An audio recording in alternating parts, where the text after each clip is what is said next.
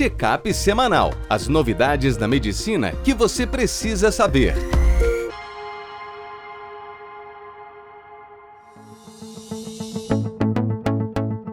Olá a todos, meu nome é Ronaldo Gismondi, eu sou editor-chefe médico do portal PebMed. Bem-vindos a mais uma edição do Checkup semanal com as novidades da medicina que você precisa saber para começar a semana atualizada.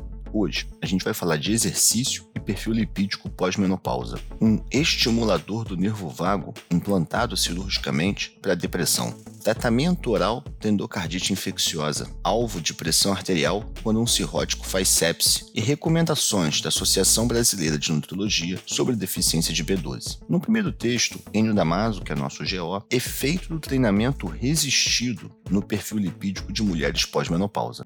A gente sabe que após a menopausa há uma piora do perfil lipídico nas mulheres, uma queda do HDL e uma ascensão do LDL. Sabemos também que o exercício e a dieta têm um efeito muito maior sobre triglicerídeos do que sobre o colesterol, onde o seu efeito é questionável. Nesse estudo, foi no tipo de exercício com treino de resistência. Eles observaram que as mulheres pós-menopausa tinham uma redução de triglicerídeo de até 10 mg por decilitro. E de modo muito interessante, o LDL também caiu até 15 mg por decilitro. Não é uma redução tão grande quanto uma estatina, mas é uma boa redução. O que surpreendeu foi que o HDL ele não subiu, pelo contrário, ele ficou estável ou caiu até 3 mg por decilitro. A resposta ao exercício foi maior nas mulheres pós-menopausa, mas com ainda menos de 60 anos de idade e naquelas com obesidade. Nossa equipe também fez a cobertura do implante para tratar depressão resistente, utilizado no Brasil pela primeira vez num hospital em Florianópolis. Esse dispositivo ele é um implante cirúrgico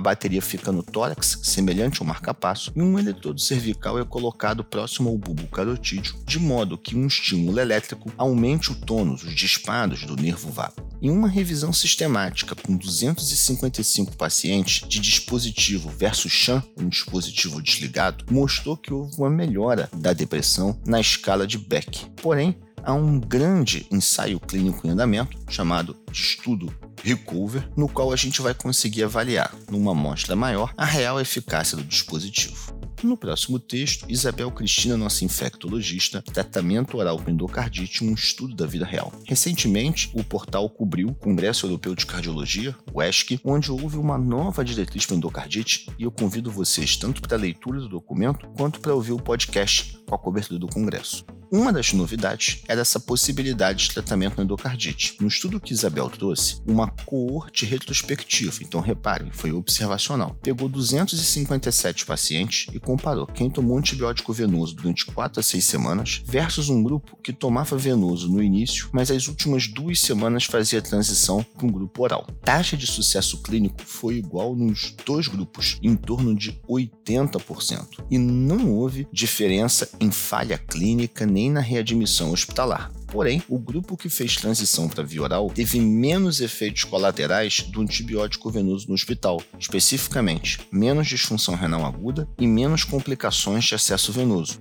As complicações ocorreram em 27% dos pacientes que ficaram só no hospital versus 8,7% em quem teve alta e terminou por via oral. No próximo texto, Leandro Lima, nosso médico, choque séptico na cirrose qual deve ser o alvo da pressão arterial médica? A gente teve um ensaio clínico, só que ele foi unicêntrico e ele foi aberto, com 150 pacientes, comparando um alvo tradicional de PAM na sepse, 65, versus um alvo de PAM elevada, 80 a 85, no intuito de ver se essa PAM mais alta melhoraria a perfusão esplâncnica. Eram homens, 89%, com uma idade média de 46 anos, a maioria com etiologia alcoólica para cirrose. Um MELD médio de 32 nos doentes graves. A infecção principal foi pneumonia, seguida de PBE. Eles observaram que a mortalidade foi alta e semelhante entre os grupos, em torno de 60%. Os preditores de mortalidade foi tempo para reversão do choque e recuperação de insuficiência renal. O grupo com PAM mais alta teve menos insuficiência renal aguda. 31% versus 53% no controle, no grupo de pressão mais baixa. Só que essa PAM mais alta não foi associada a menor risco de diálise, então teve menos disfunção renal, mas não chegou a salvar os doentes da diálise. Porém, o grupo de PAM mais alta, eles tiveram mais eventos graves como isquemia digital, isquemia mesentérica e taquiarritmia. Com isso, o estudo não conseguiu provar que esse alvo mais alto de PAM seja benéfico.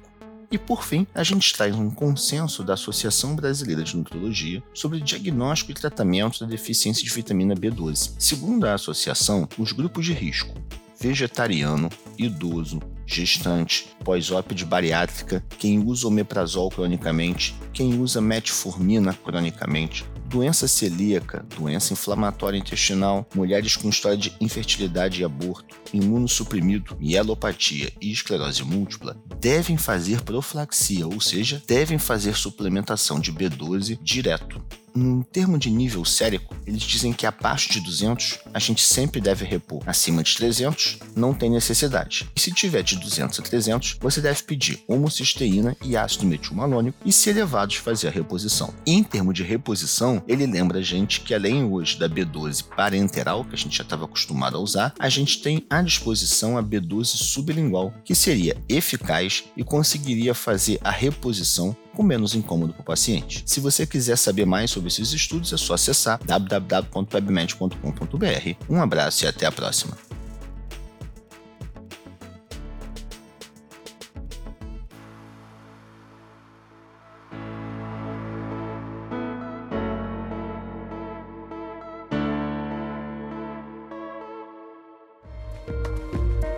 Este foi mais um check-up semanal com as novidades da medicina da última semana.